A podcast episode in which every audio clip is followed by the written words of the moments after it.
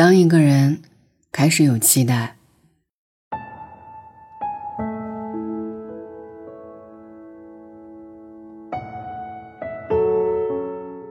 看过这样一句话：下载进度停在百分之九十九，其实和百分之零没什么区别。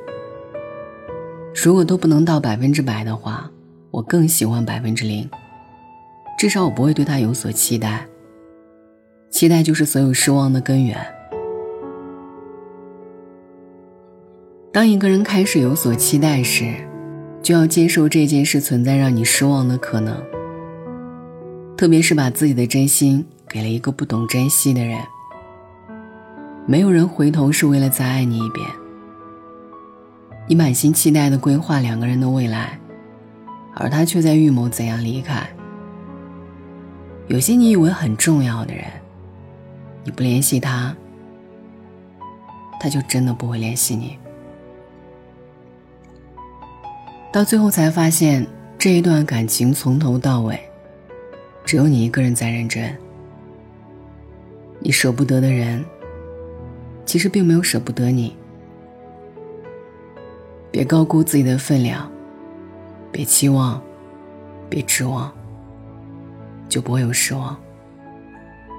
那些一直折磨着你的，并不是别人的绝情，而是你自己的心存幻想和期待。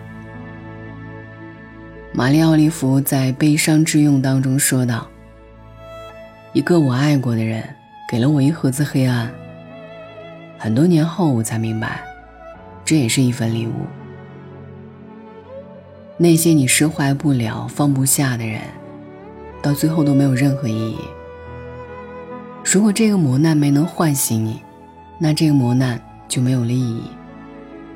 将会有更大的磨难来唤醒你。”它让你遍体鳞伤，但伤口长出的会是翅膀。有些人，有些事，到此为止。也许是上天做出的安排，一定是最好的收场。愿你从今以后，得到的都珍惜，得不到的都释怀。希望你永远保持理性对待感情。在自己的世界独善其身，在别人的世界顺其自然。晚安，愿一夜无梦。